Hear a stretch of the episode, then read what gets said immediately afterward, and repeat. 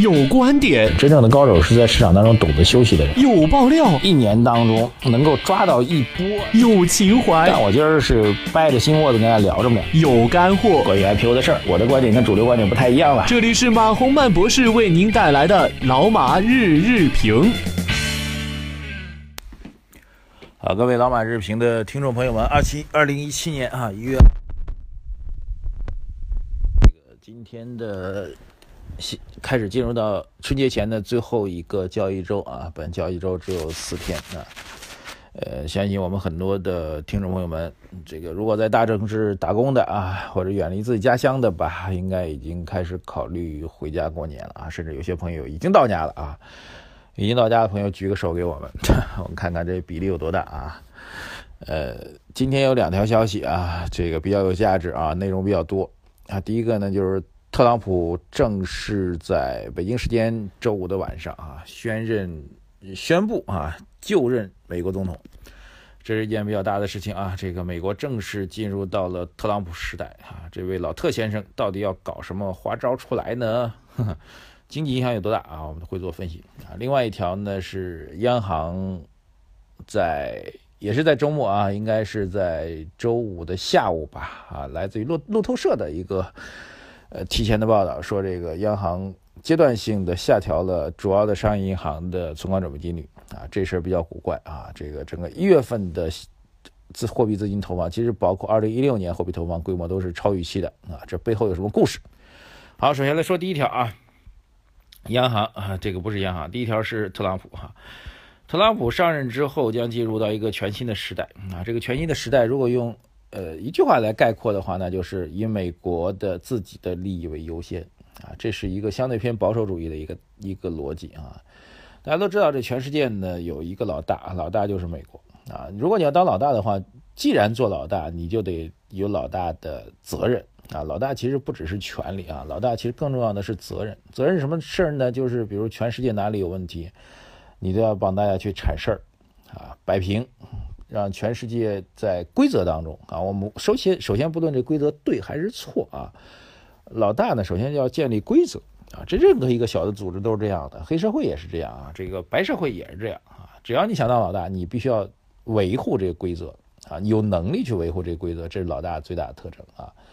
但是特朗普上任之后呢，是对老大这个特征呢做了一个否定。他意思就是全球各国的事情啊，这个除了 IS 这种啊恐怖组织我要管，其他的事儿跟我没关啊。这其实我觉得是应该是美国历史当中吧，从美国成为拥有了世界霸权之后啊，应该是二次战二次大战之后啊，美国就拥有这个世界上的绝对的霸权啊，之后就就没美国历史当中就没有出现过这样的。执政基调啊，这是一个非常重大的变化。这种变化会带来比较复杂的影响啊，很难一句话说它对于中国来说利多还是利空啊，非常复杂的影响。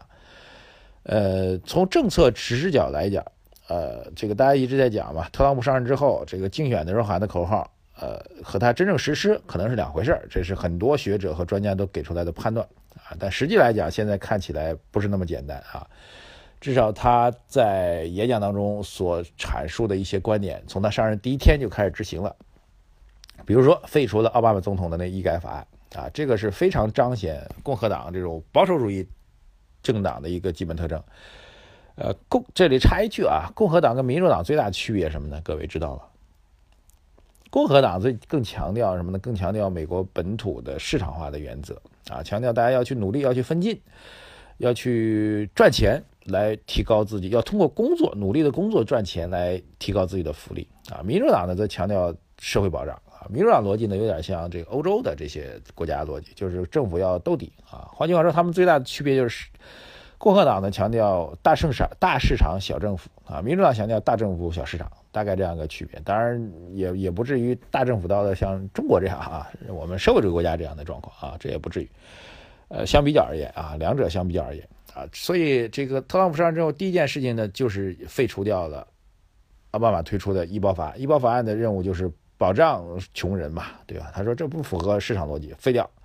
还要废掉什么呢？这个后面就更猛了啊！这个 TPP 啊，就是其实 TPP 其实是美国主导的啊，目的呢就是不带中国玩啊，这个 要把中国，因为中国在世贸组织当中跟美国一直是。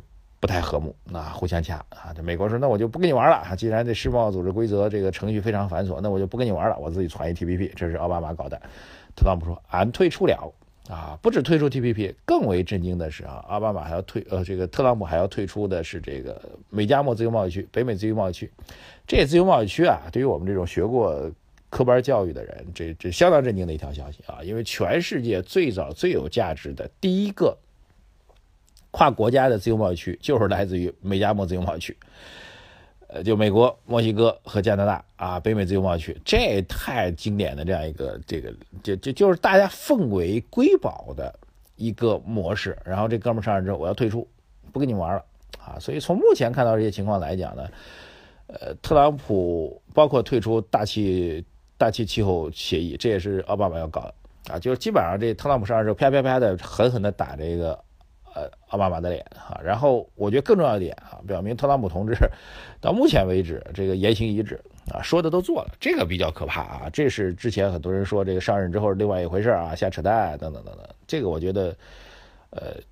这点是非常重要，就是极有可能他还是严格的哈，或者至少非比较严格的来按照自己竞选当中的思路来推政策，这就比较可怕啊。这是我觉得非常重要的第一点，呃，就是他执政理念有可能还真的是落实下去啊。然后对中国的影响哈，这个我觉得相对比较复杂。首先，贸易战我估计中美之间是肯定要打的，这一点各位一定要思想准备。为什么呢？因为贸易战是美国总统最容易玩的政策。啊，什么怎么样？这这样讲，就是其他的一些政策啊，这个各种各样的其他政策，都需要美国国会的授权啊。美国国会在美美国的政体当中的权力是比较大的。贸易政策，美国总统是权力最最直接的啊，可以直接下命令来做的啊。所以贸易政策极有可能会是他最先搞起来。贸易政策要打的打谁呢？就是打中国。中美之间贸易战，我觉得是无可避免的哈。如果从目前态势来讲，所以这个是未来几个月当中极大的一个不确定性，而且这种影响是非常巨大。啊，但是对中国来说呢，就像前段马云去特朗普那儿一样啊，这个中国给美国如果能够创造就业机会啊，中美之间关系会变得更加紧密。然后美国呢，不是要搞减税加基础设施建设吗？减税是一个很烦的事情，一旦减税的话，就意味着美国财政赤字。所以大搞基建是极有可能。大搞基建的呢，中国的人力、技术、设备都是物美最价廉的，既物美又价廉的。所以如果特朗普大搞基建的话，又意味着中美之间又会做很多生意。各位能明白吗？贸易上要保持封闭，但是中美之间由于特朗普要搞大基建，对中美之间的贸易来说又会产生积极作用啊。所以这事情非常复杂。哎，所以总体来讲吧，我觉得至少从昨天看到的信息，这两天看到的信息来讲。特朗普上任之后会给全世界带来很大的不确定性，啊，这种不确定性会影响全球的资本市场，好吧？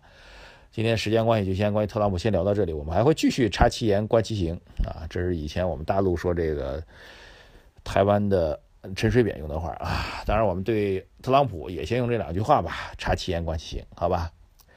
呃，下面一个是关于央妈的啊，央妈最近的政策非常猛啊，这个时间关系简单说一下，就是宽松政策又有了大水漫灌的含义啊。大家记得去年二零一六年的一月份啊，这个货币投放非常多啊，达到了一个历史高度啊。去年一月份新增贷款是达到二点五一万亿，那现在的测算，各位啊，市场预期这个货币投放，今年一月份的货币投放甚至可能超过去年的这两万多亿的货币投放。这就比较敏感了，因为我们记得去年一月份投了这个大量的货币之后，到五月份权威人士就说了，货币不要搞大水漫灌，然后就开始有一个降低啊，然后到去年十二月份的时候，货币供给其实又又提起来了。那今年一月份加上去年十二月份货币又提上来，央行又是不断的来放水来救市，这到底是一个什么样的意图呢？本人到现在没有想特别明白，毕竟五月份的时候，去年五月份的时候，权威人士讲的不能货币大水漫灌，那那声音还在。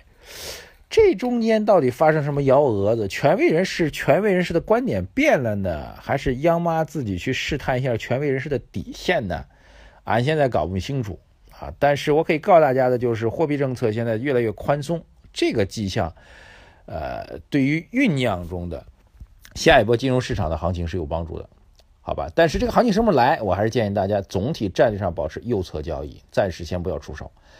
短期非要憋不住要出手的话，那就搏一把，中国人农历春年的红色小行情，好吧？今天内容比较多，就先不展开了。短期有一把小小的春节春季的红色小行情，但中长期的战略机会还未出现。好，谢谢大家。呃，要参与我们投资报告会的朋友们，继续留言您的姓名、电话、您所在的城市，还有微信公众号，好吧？谢谢大家啊，然后多多的转发我们的微信啊，谢谢谢谢，拜谢拜谢，我们需要您的转发作为支持，谢谢大家，再见。